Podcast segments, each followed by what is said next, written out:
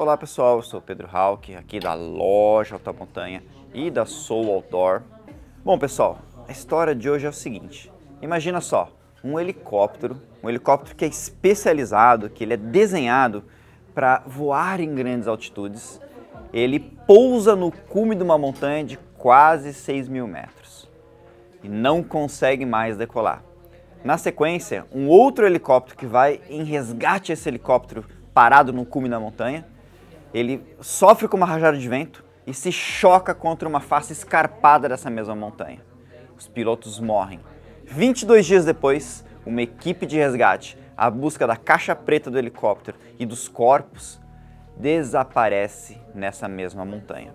Pessoal, hoje a história é sobre os helicópteros do Cerro Plata lá na Argentina. Então vem comigo que você vai conhecer essa aí.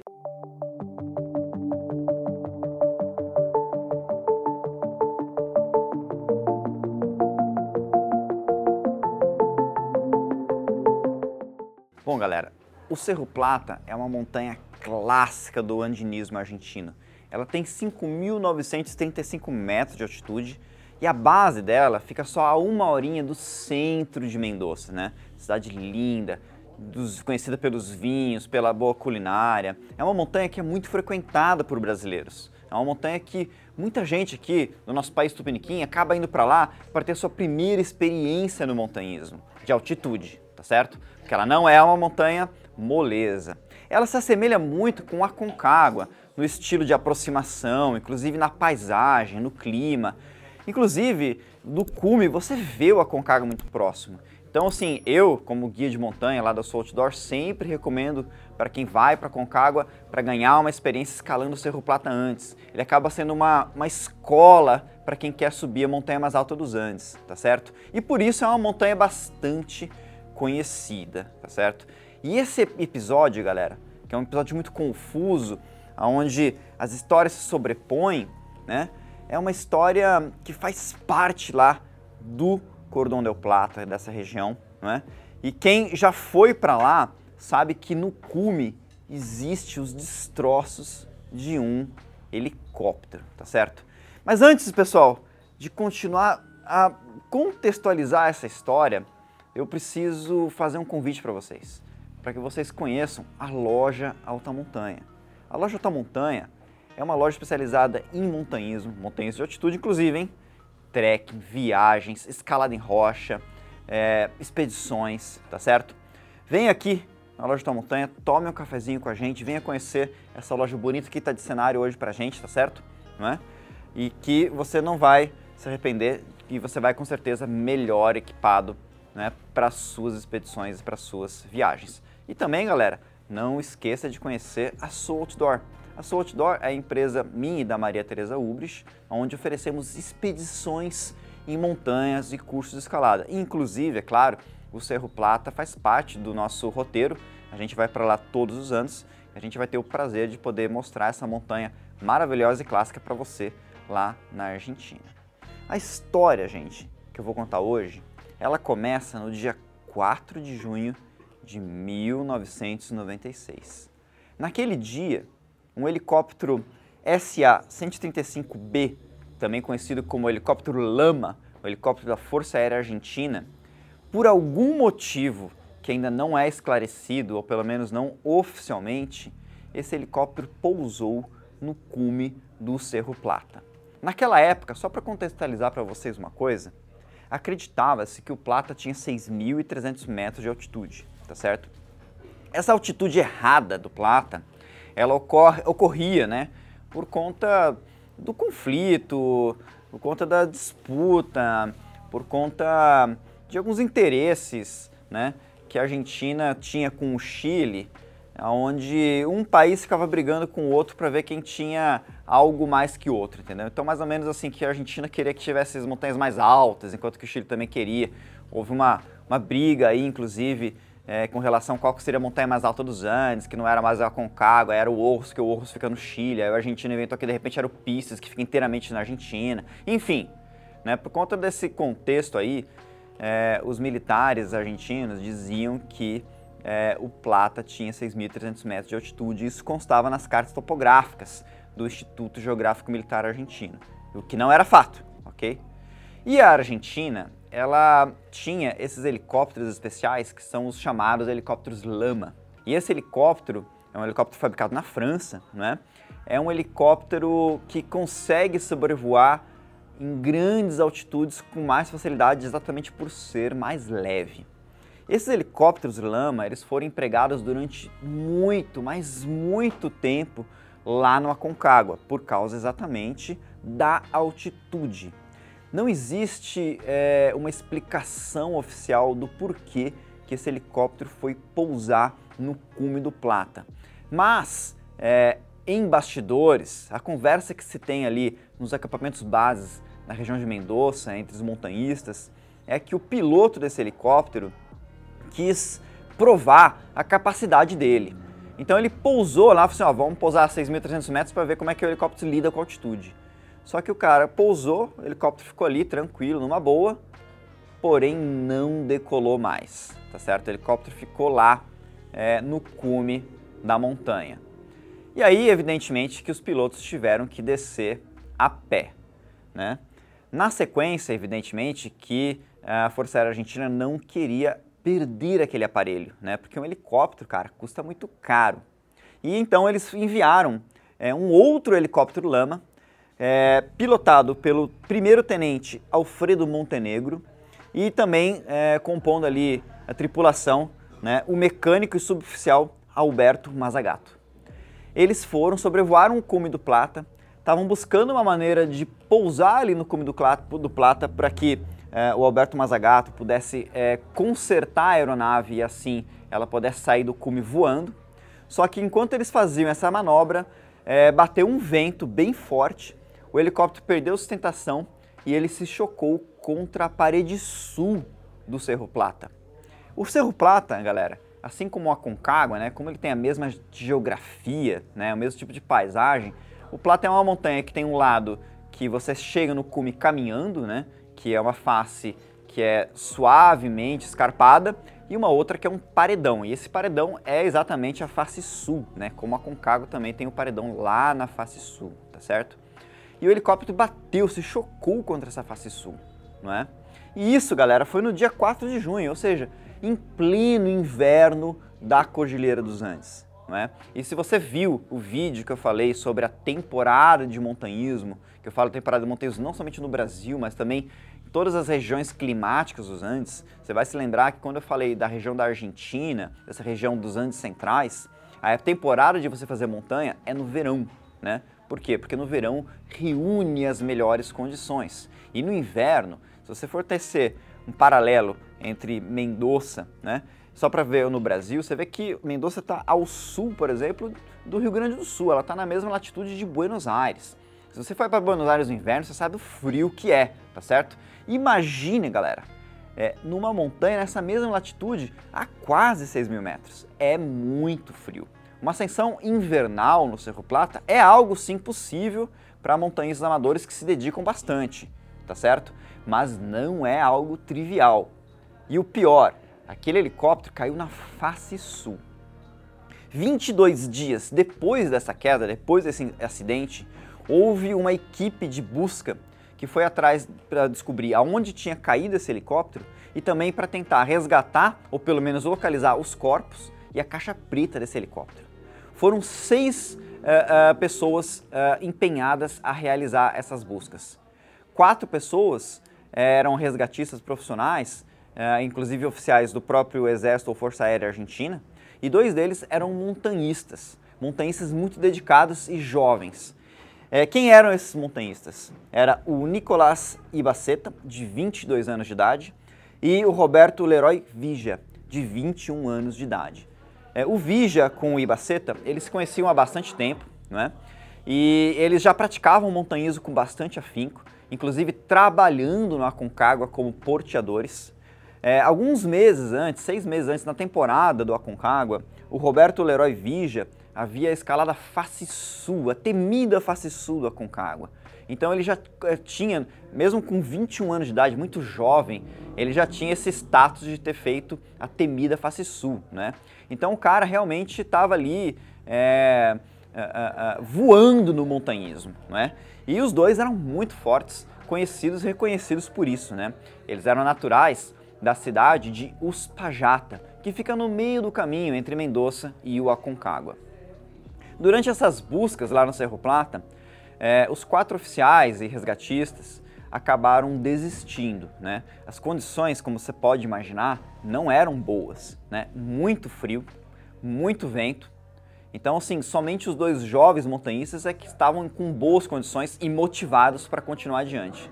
Então, depois que todos desistiram, o Ibaceta com o Vija acabaram ficando na montanha e foram atrás né, do helicóptero perdido mas eles nunca mais foram vistos. Deixa eu só fazer um adendo aqui para vocês. Né? Quatro anos depois desse desaparecimento, é, eu estive no Cerro Plata pela minha primeira vez. Eu fui para a Argentina de carona, porque eu tinha só 18 anos e não tinha grana. E aí eu estava num posto de gasolina em São Luís, né, a cerca de 500 quilômetros de Mendoza, e eu não conseguia carona lá na Ruta 7, que é a estrada que vai até Mendoza e depois atravessa para o Chile. E aí então, como lá passa muitos caminhoneiros chilenos, eu peguei uma bandeira do Brasil e fiquei lá no posto de gasolina com essa bandeira, ver se algum caminhoneiro brasileiro pudesse me levar até Mendoza, não é? E aí acabei sendo surpreendido por dois catarinenses que estavam voltando de Mendoza. E aí eles foram conversar com a gente, eles viram nossas mochilas, eles falaram que eles eram andinistas, que eles tinham escalado uma montanha chamada Cerro Plata. Essa foi a primeira vez que eu vi falar do Cerro Plata na minha vida, com 18 anos de idade.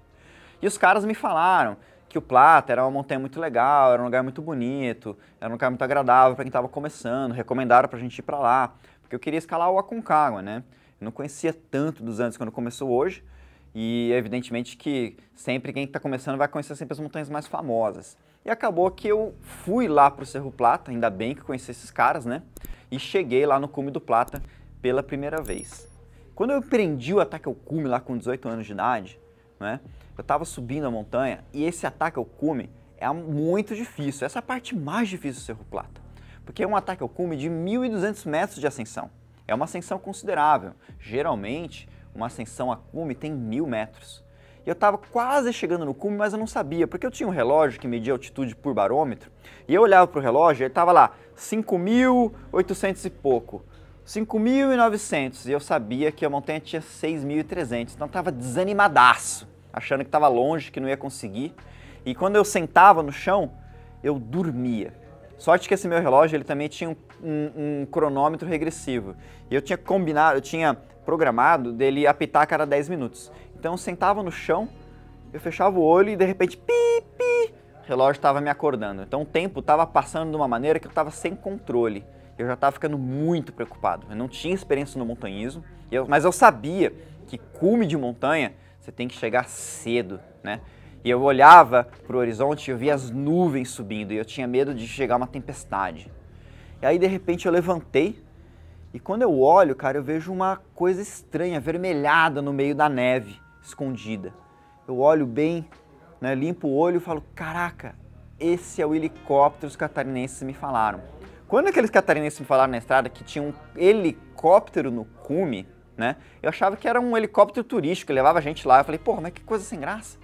Depois eu esqueci essa história. E quando eu cheguei lá e vi aquele helicóptero tombado naquela vertente, aí o que eu me liguei que era um destroço de helicóptero, né? Que ele tinha se chocado contra a montanha. E aí então eu pude perceber que eu estava chegando no cume e foi minha primeira montanha é, é, nos Andes, assim, tipo, uma coisa que eu guardo assim, como uma grande conquista pessoal, tá certo? E esse helicóptero, galera, ele sempre povoou minha mente e eu nunca entendi direito como que foi é, que ele foi para lá, tá certo? Então esse helicóptero que a gente vê no Plata, hoje ele está bastante é, destruído, não dá para ver muito bem os destroços, né? Que ele foi ao longo do tempo se deteriorando bastante, tá certo? É, e, enfim, é, eu sempre quis entender o que aconteceu, né?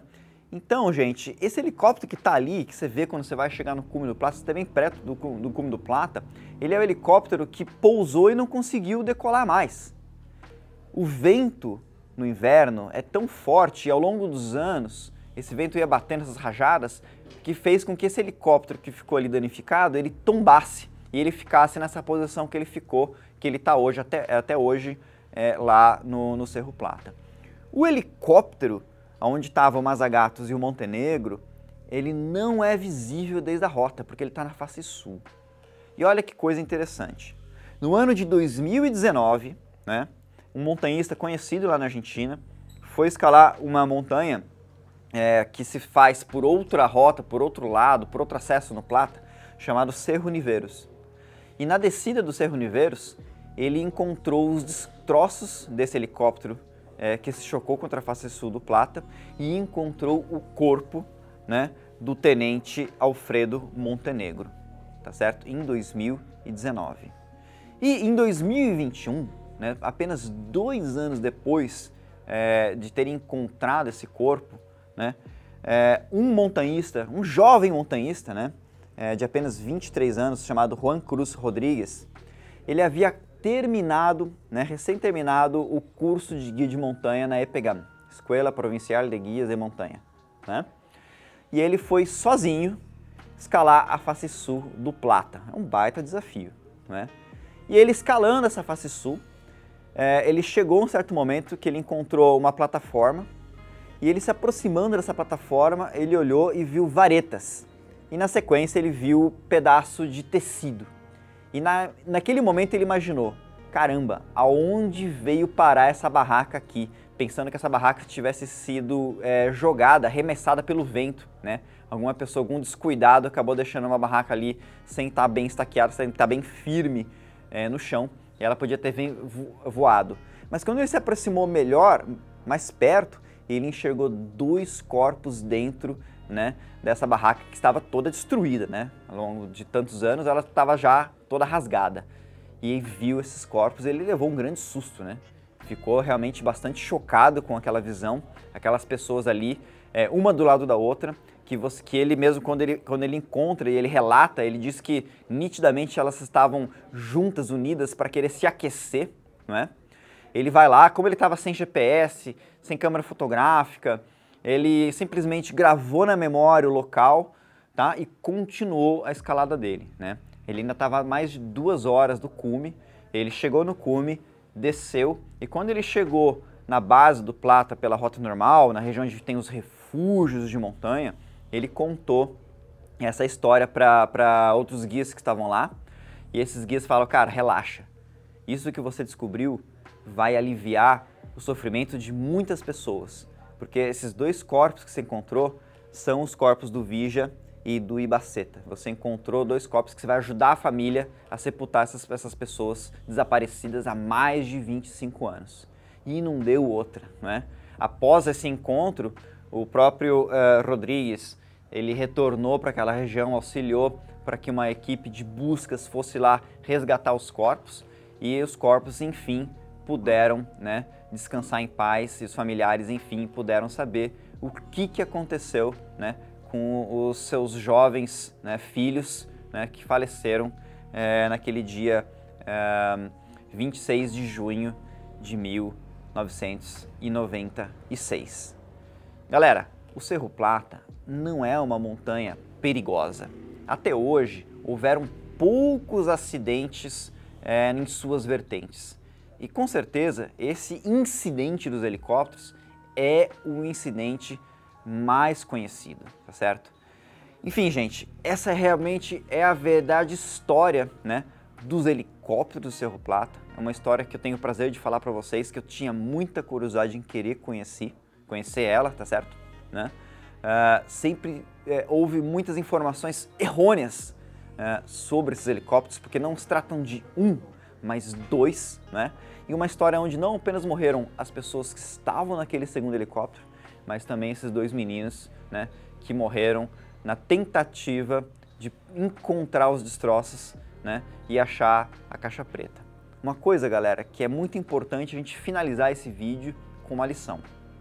Quando numa montanha existe um acidente, e principalmente se nesse acidente a gente já sabe que aquela pessoa que sofreu aquele acidente, ela já faleceu, ou pior, ela tem poucas chances né, de ser resgatada com vida, não vale a pena você colocar a sua vida em perigo para querer salvar algo que já está, entre aspas, perdido.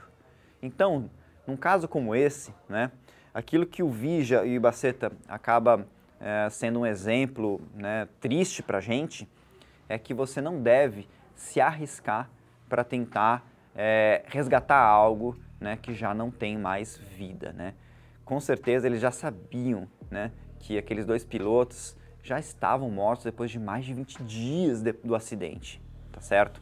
Mas mesmo assim eles foram atrás, né, para querer ali uh, encontrar, não sei exatamente a motivação, né? A Força Aérea Argentina disse que não obrigou eles a irem, eles foram como voluntários, tá certo? Apesar do irmão uh, do Vija dizer que a Força Aérea tinha convidado, existe um conflito com relação a isso, mas galera, é exatamente isso.